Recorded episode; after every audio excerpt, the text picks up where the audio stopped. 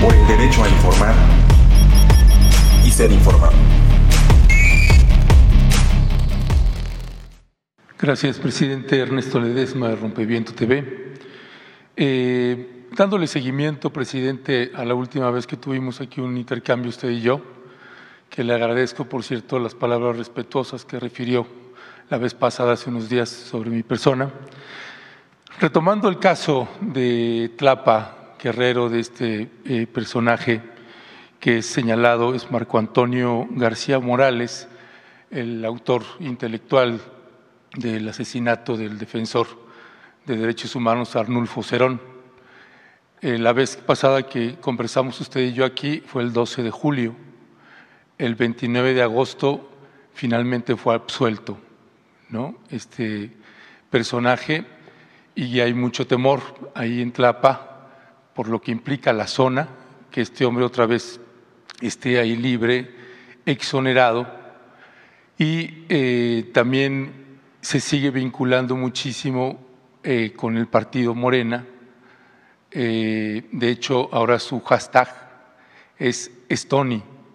Ese es el hashtag con el que se está promoviendo y están muchas fotografías de él en distintos eventos. Eh, entiendo que en todos los partidos pues siempre hay estos personajes que quieren involucrarse o meterse sigue siendo el principal promotor de la campaña de Claudia Sheinbaum ahí en Tlapa. Y quería señalarlo porque hay mucho temor, sobre todo por los riesgos que hay en una región tan compleja y dura como Tlapa, que este personaje esté ahí. Y yo entiendo que la exoneración pues tiene que ver con el Poder Judicial, no con ustedes, pero nos parece importante señalarlo porque así nos lo están refiriendo los poblados allá. Entonces quería, quería colocar ese tema para darle un seguimiento. Con respecto del caso de eh, Chiapas, después de esa eh, mañanera que estuve por acá, estuvimos una semana ya nuevamente haciendo los recorridos para verificar la información. Entonces, eh, le comento de lo que ha estado pasando en la, en la situación de frontera Comalapa y Chico Muselo, además de la Concordia, que de eso se habla poco, pero que la Concordia es otro municipio con una complejidad tremenda. Eh, de frontera Comalapa y de Chico Muselo hay 68 familias eh, que han sido eh, desplazadas y 100, 100 personas también fueron despojados eh, fueron despojados de sus, de sus trabajos, de sus locales que tenían. El cártel Jalisco Nueva Generación tomó control prácticamente de todos los transportes que hay en ese recorrido que va de frontera a Comalapa, pasando por Chicomucelo, yendo hacia la Concordia. Eh, hay un terror generalizado.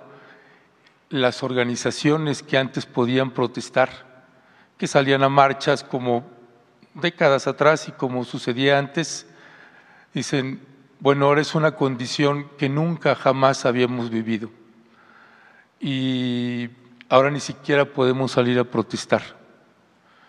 Está esta minera en Chicomucelo que aunque ya está suspendida hasta donde tenemos entendido que ya no se puede explotar la mina, pues la siguen, la siguen explotando y ahora los de la minera van acompañados del cártel Jalisco Nueva Generación con gente armada, sacan todo el material, lo llevan hacia la Concordia. Esa situación, pues pasan por el campamento del cuartel general del 101 Batallón de Infantería que está destacamentado ahí en, eh, a unos kilómetros de Chicomucelo. Esa es una ruta por la que tienen que pasar. Es, es una situación tremenda. Tenemos muchos testimonios, presidente, que los tenemos filmados. Ahora no podemos presentar eh, las identidades, pero es un diagnóstico que nos parece importante que ustedes puedan tener y que nosotros, ya con autorización de ellas y de ellos, de quienes tenemos los testimonios, Nosotros vamos a publicar los reportajes cubriendo los rostros, modificando las voces, pero las identidades originales y los videos originales queremos entregarlos a ustedes a través de Jesús Ramírez, si eso es posible, porque nos parece que es urgente que haya una aplicación de medidas cautelares, ya no solamente para una persona o dos, sino para poblaciones están completamente controlados y tomados, frontera con Malapa y Chicomucelo. Y uno entiende la complejidad de cómo enfrentar ese tipo de situaciones.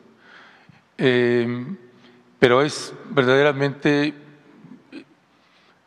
me siento, cuando voy ahora ahí, es como si estuviera en Tamaulipas, en Ciudad Mier o Ciudad Miguel Alemán, lugares ahí de la, ribereña, que son verdaderamente eh, tremendos.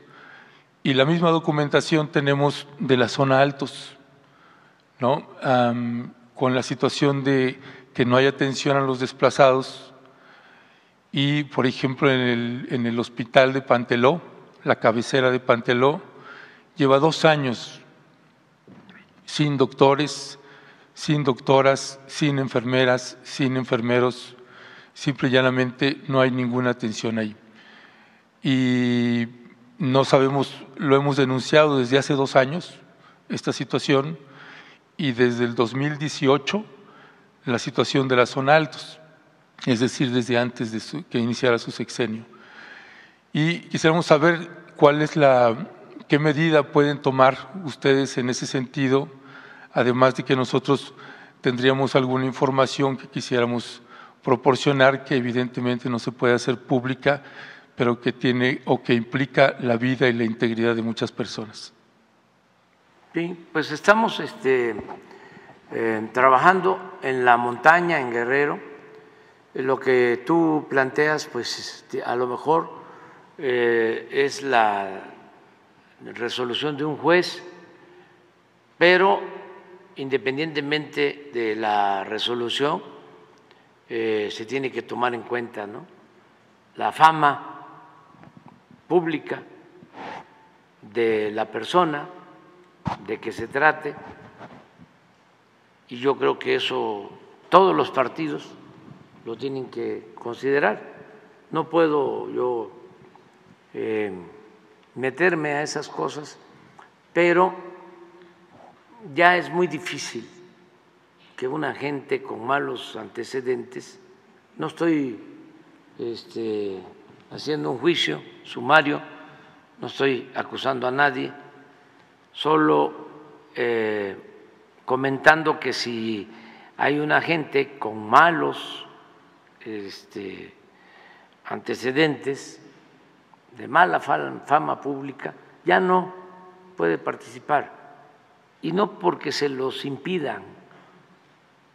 Además, este, hay un procedimiento legal en,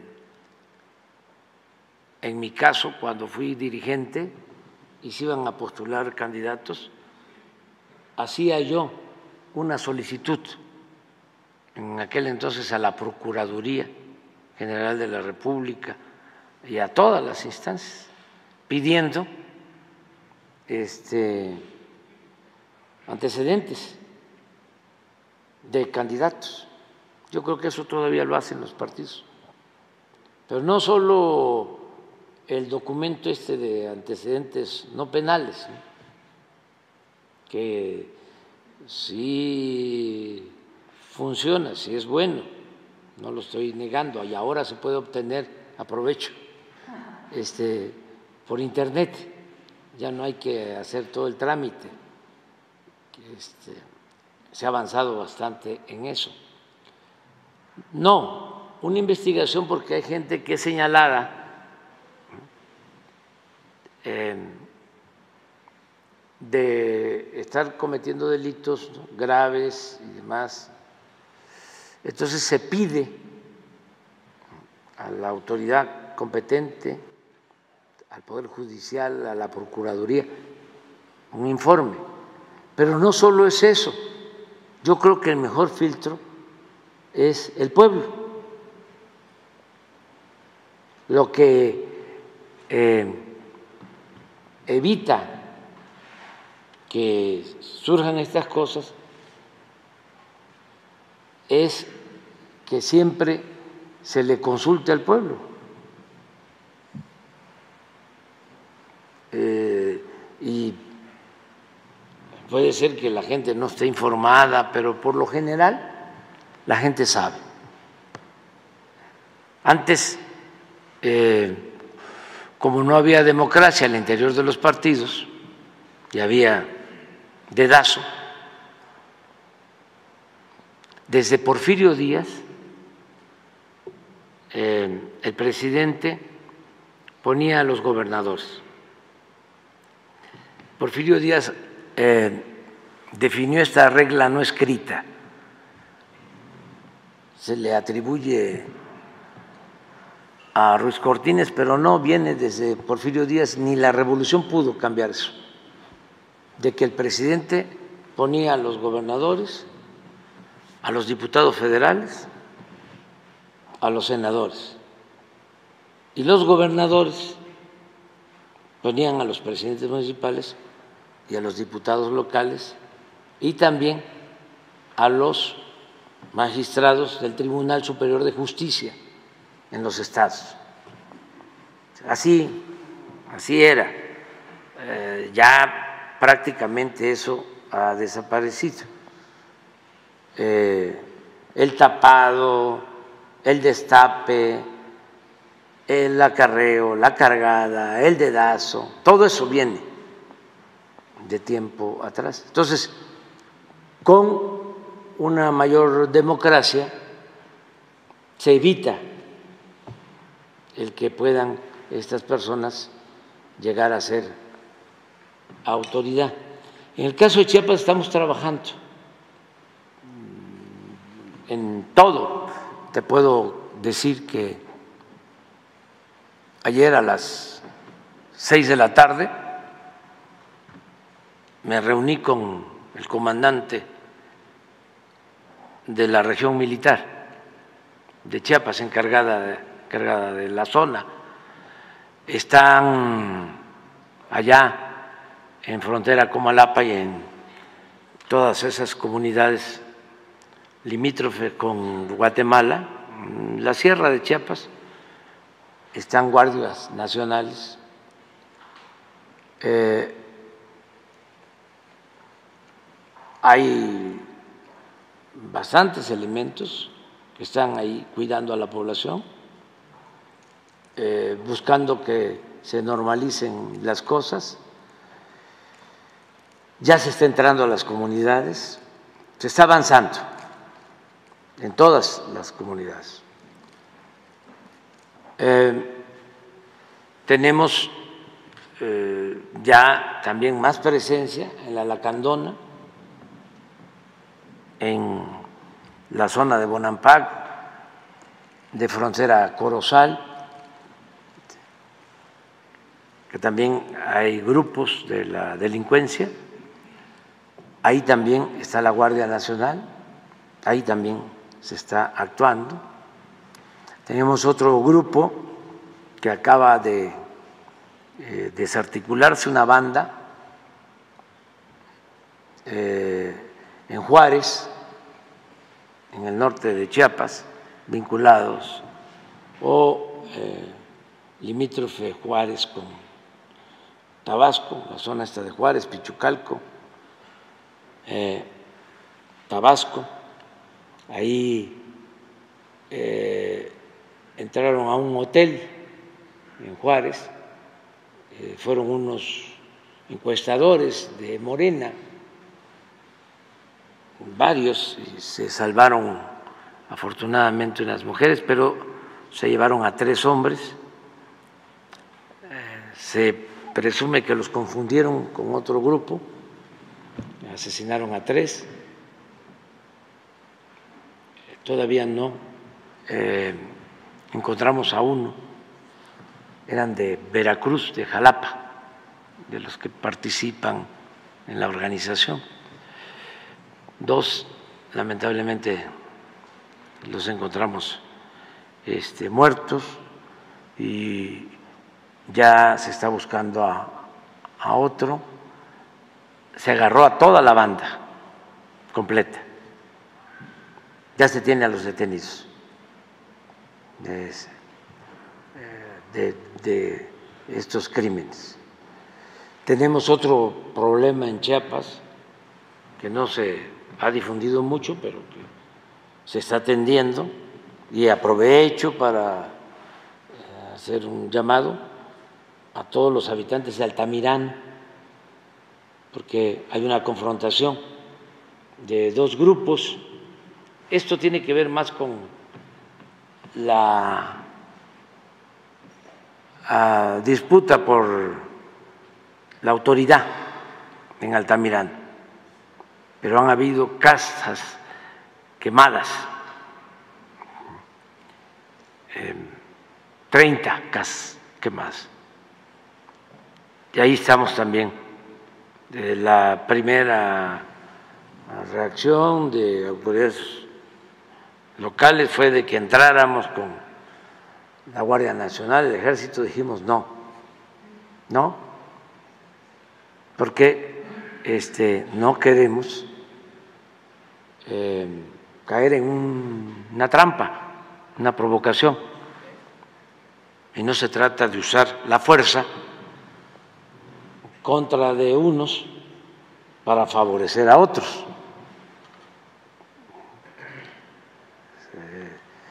Fuerza pública, con todas sus limitaciones, se usa para garantizar la tranquilidad, la paz de todos.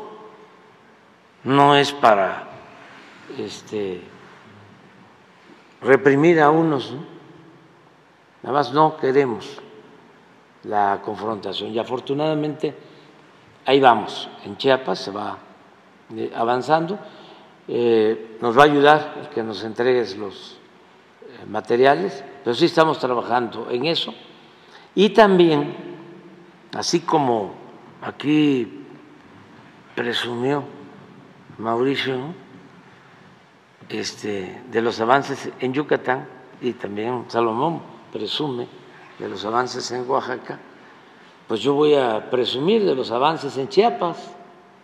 Resulta que Chiapas es el primer lugar en disminución de pobreza.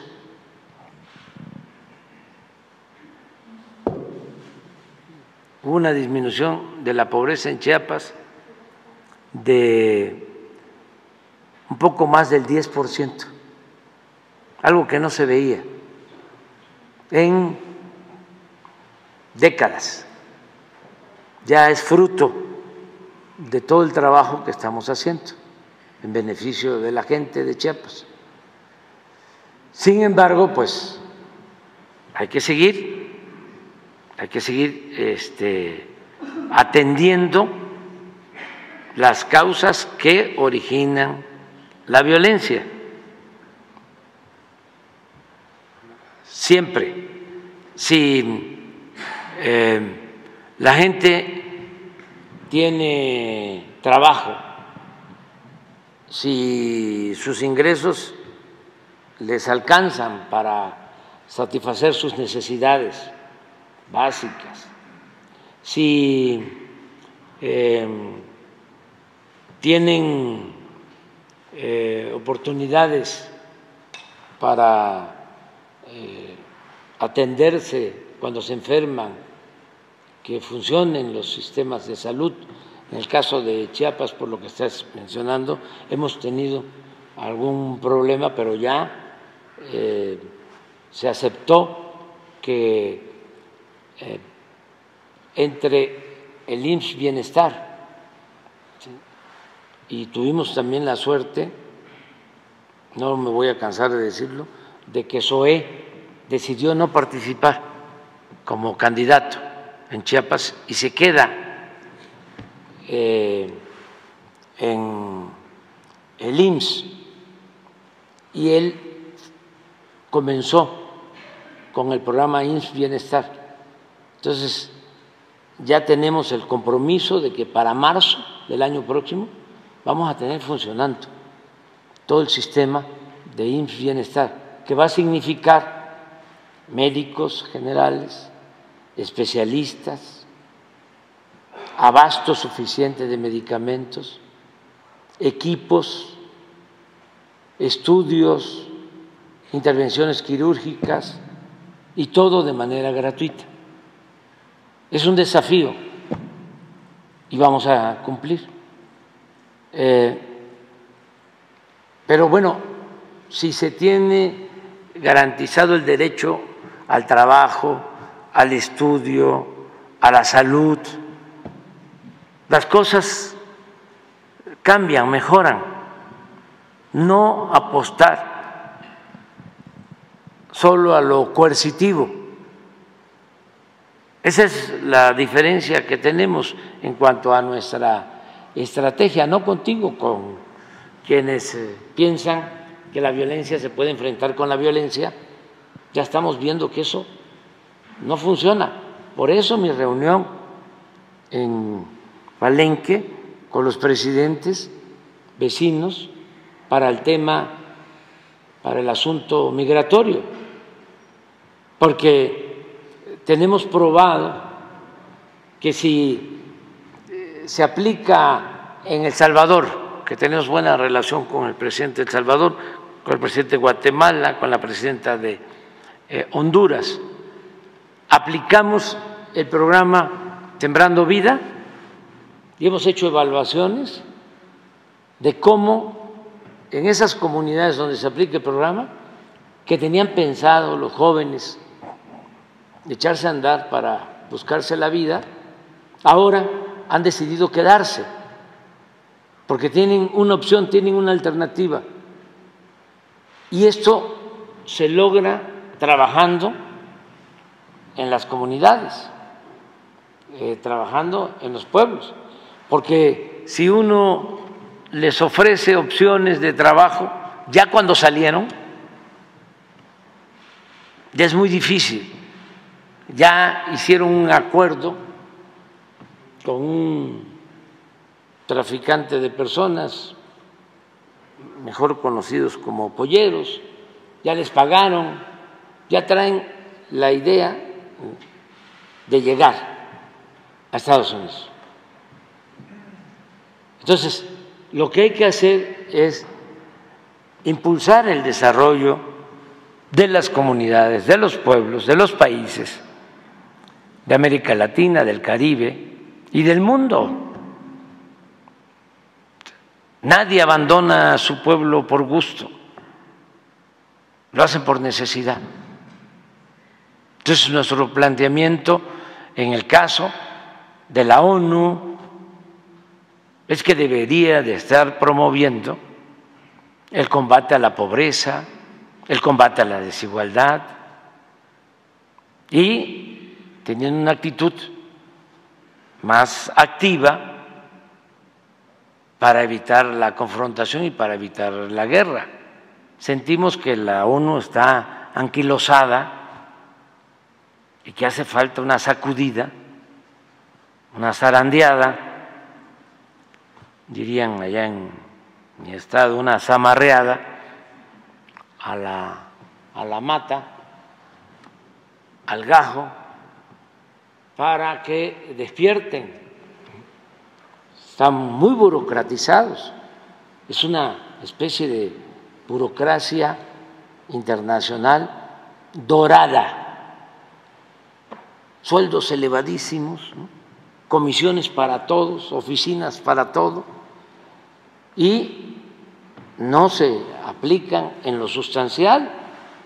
Hay mil millones de seres humanos que están sobreviviendo con menos de un dólar diario y sigue la acumulación de riquezas en unas cuantas manos. Insultante. Entonces, ¿qué no puede la ONU lograr un acuerdo con los países con más posibilidades económicas y también con los hombres más ricos del mundo para convencerlos de que la paz es fruto de la justicia. y que aporten para atender los pueblos más necesitados. Y en el caso de nuestra América y de todo el continente americano, creo que debe de haber un plan como lo hubo, aún con sus limitantes, en la época del presidente Kennedy, la Alianza para el Progreso, sin eh, excluir a nadie, porque hay un conflicto, por ejemplo, en Venezuela. Eh, salen muchos venezolanos, miles, millones. Eh, y todo esto por sanciones para ver si hay dominio, sometimiento, hay resistencias de parte del gobierno de Venezuela. ¿Quién padece de estas posturas, estas actitudes políticas? ¿Las élites o el pueblo? Pues es el pueblo, siempre. Entonces, a ver, eh, ahora estamos viendo esto de la migración de Venezuela. No son nada más de Venezuela, es decir, no salen ahora solo de Venezuela, están saliendo o están eh, eh, migrando quienes ya salieron antes de Venezuela y estaban en Chile y estaban en otros países, y ahora, cómo se abrió este canal, esta posibilidad de poder ir a Estados Unidos, por eso el flujo migratorio de Venezuela ha crecido mucho, porque afortunadamente ya en Venezuela están mejorando las cosas económicas y ya se está buscando un acuerdo entre Estados Unidos y Venezuela. Ojalá y esto se logre para que eh, resuelvan sus diferencias de manera democrática los venezolanos, sin injerencia de nadie, y que se resuelvan con el mejor método que hay, el método democrático pero que no se imponga nada, porque si hay un conflicto en Venezuela, se tiene que eh, manifestar como está sucediendo la migración. Por eso también aprovecho para hacer un llamado muy respetuoso a que se acepte el triunfo del presidente electo eh, Arevalo, Bernardo Arevalo, en Guatemala, porque si no se acepta su triunfo, además gana de manera democrática y por intereses creados se le ponen obstáculos, se evita que llegue, porque ese fue el mandato de nuestros hermanos guatemaltecos, pues se nos va a generar un conflicto y pues tiene repercusiones, primero con el pueblo. ¿Por qué eh, vemos que hay tantos migrantes de Ecuador que no había? Porque también hay problemas políticos. ¿Dónde está Ecuador?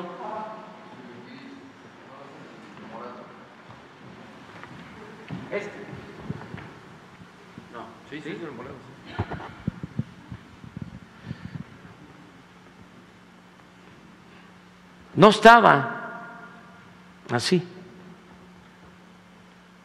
Pero hay problemas también. Entonces, ¿qué buscamos nosotros? Bueno, pues no nos podemos meter en la parte política, no debemos de cada país. Pero sí podemos hacer un acuerdo por el bienestar,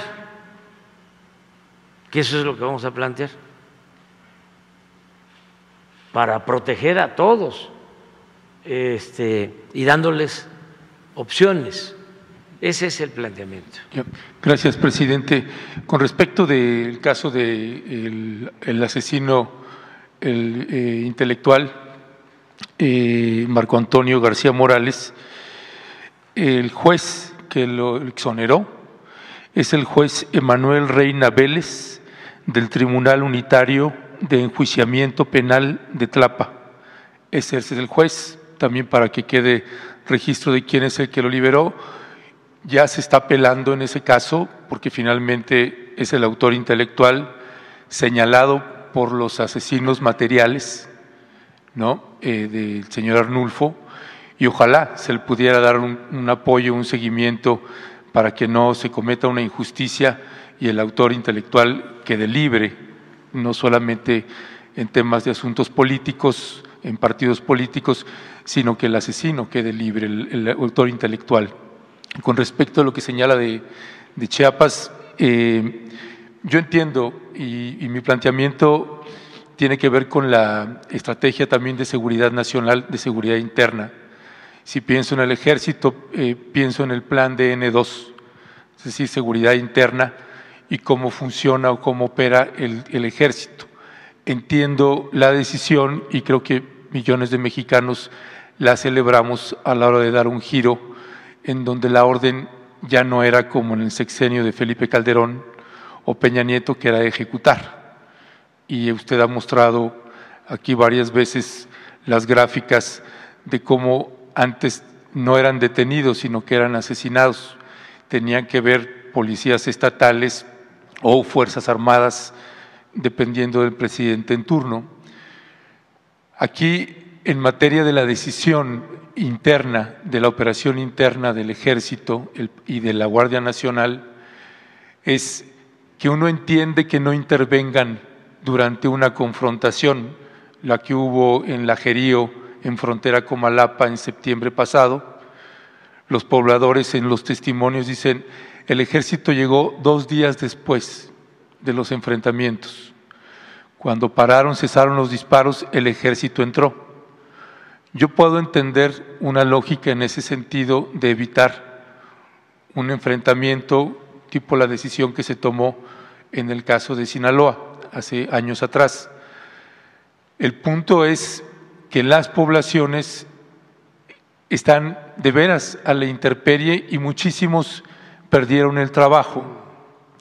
Cuando usted saca las gráficas, por ejemplo, la vez pasada, que si los índices de violencia o de ejecutados o de personas que perdieron la vida, que fueron asesinadas, si en Chiapas disminuyó y la ponen, eh, ponen un dato casi hasta el final, eh, en comparación con los otros estados, lo que no se mide ahí es qué poblados fueron tomados por los cárteles. Y aquí hablamos de las presidencias municipales, de los transportes, que es lo primero que vemos que toman el control. Y que cuando se toma el control, lo mismo hicieron en la zona altos, incluyendo San Cristóbal, incluyendo Chenaló y toda esa, toda esa parte de la zona altos. Acá en frontera con Malapa hicieron lo mismo. Son los transportes públicos, las mototaxis y los locatarios los que no quisieron entrar al cártel perdieron sus locales. Los taxistas que no quisieron entrar perdieron sus taxis. ¿Qué va a hacer esa gente ahorita? ¿No? Porque ese es, ese es el, le prometo que no le miento, que es un terror que se tiene ahí de cómo lo están viviendo. Y esa parte en materia de la estrategia de seguridad nacional, ¿cómo se va a atender a, esto, a estas poblaciones? Y ojalá no se tome como que lo estoy no. golpeando a su gobierno, no tiene que ver con eso, tiene que ver con lo que estamos documentando ahí y que pues, uno ve a la gente y es muy fácil, a lo mejor desde la ciudad, pues dar una opinión y con otros compañeros o colegas, o como los que ponía usted aquel día, actores de la oposición, expresidentes, que dan una opinión sin ir ni ver lo que está viviendo la gente ahí. Esa es la parte, presidente, que nosotros queremos colocar. Sí, vamos avanzando, vamos avanzando. Este, eh, eh, hay dos planos, dos niveles para atender el problema de la inseguridad, de la violencia. Uno es atender las causas que, eh, que originan la violencia. Y eso no se atendía. Yo les eh, comento que no, o repito, ¿no? No se atendía a los jóvenes. Por ejemplo, eh, ahí están los datos, cinco sexenios atrás, siete mil millones para atender a los jóvenes. Siete mil millones en 30 años. Nosotros, solo el programa Jóvenes Construyendo el Futuro, un programa, sin incluir las becas, 100 mil millones. Entonces estamos atendiendo las causas por eso hay una disminución de la pobreza en Chiapas, porque estamos eh, dándole respuesta a la gente que no le falte lo básico, que tengan eh, ingresos, que tengan para su alimentación, que tengan para sus satisfactores. Eso es una diferencia importantísima mucho, mucho, muy importante, no hubiésemos podido detener la violencia si no hubiésemos iniciado desde el 2019 con los programas de bienestar. No hubiésemos podido. No, no se puede, ni teniendo un policía en cada esquina o 50 policías en cada comunidad. No. Hay que atender las causas. El mal hay que enfrentarlo haciendo el bien. Bueno, esa es una diferencia y nos está dando resultados. Yo recuerdo que cuando me preguntaban, ¿y qué van a hacer en materia de seguridad? Porque el pensamiento conservador es muy autoritario mejor dicho, los conservadores son muy autoritarios, todo lo quieren resolver con la mano dura. Se ponían así enfrente de la televisión. Decían, no me va a temblar la mano. Eso era lo que decía. La ley es la ley. Cada vez que se expresaban así y mm, los vamos a aniquilar o van a tener su escarmiento, no, este, matanzas de jóvenes, no, eso no debe aplicarse, pero no solo en México, ¿no? en el mundo hay esa postura fascistoide,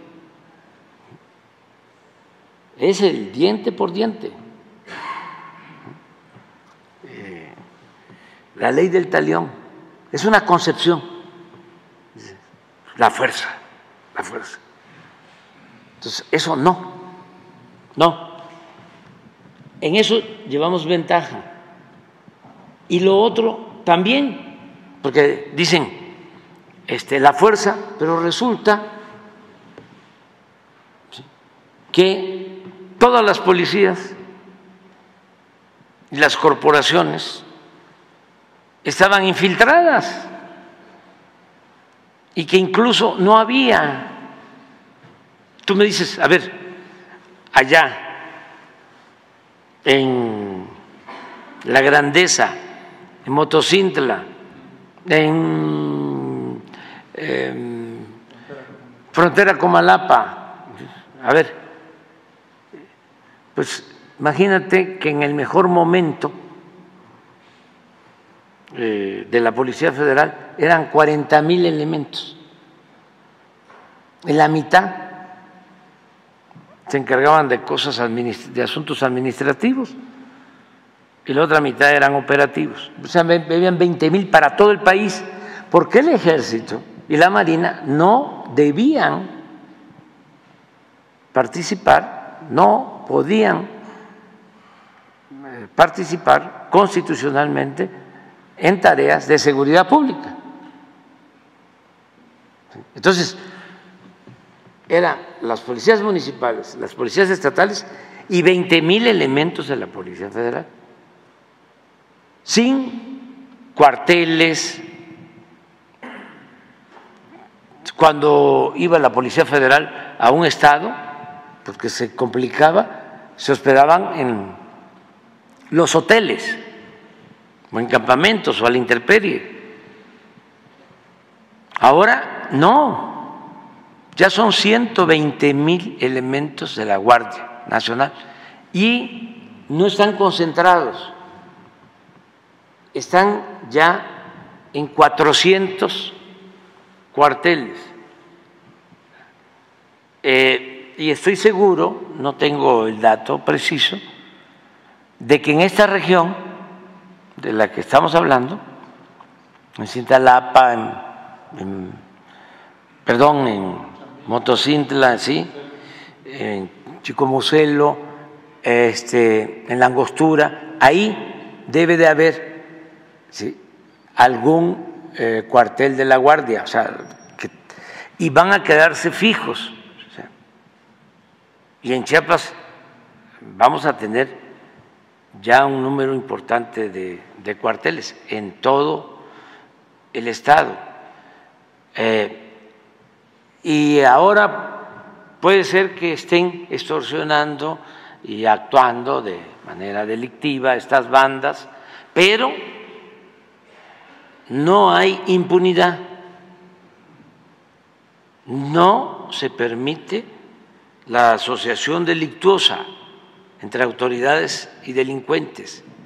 Entonces, es cuestión de que vayamos avanzando eh, y vamos a lograr, aquí está, mira, todas estas de amarillo no existían, son cuarteles de la Guardia Nacional.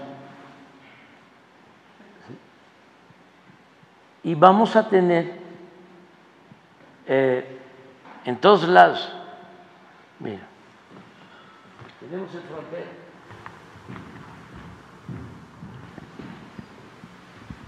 como la... Lo que pasa es que vamos poco a poco, pero esto no existía en Chiapas. Tan es así que aquí cerca, por aquí, está este, la angostura. Estamos construyendo un puente, estamos construyendo un puente, dos allá en, la, en el vaso de la presa de la angostura. Y de repente empezaron a extorsionar a los constructores del puente, de la angostura, que ya lo fui a visitar. Pues ya se envió un refuerzo de eh, la Guardia para la construcción del puente y estamos por iniciar otro en Rizo de Oro, eh, que esto va a ayudar mucho porque Tuxtla está por aquí y de aquí para acá, en línea recta, es muy cerca. Pero como hacen falta estos dos puentes, se tienen que venir por acá.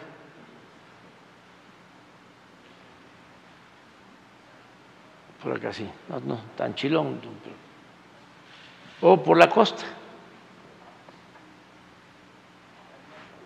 Entonces, estamos trabajando en toda esta región y eh, vamos a, a seguir y cuando terminemos van a quedar muchos elementos. ¿Cuántos tenemos ahora en Chiapas de la Guardia Nacional?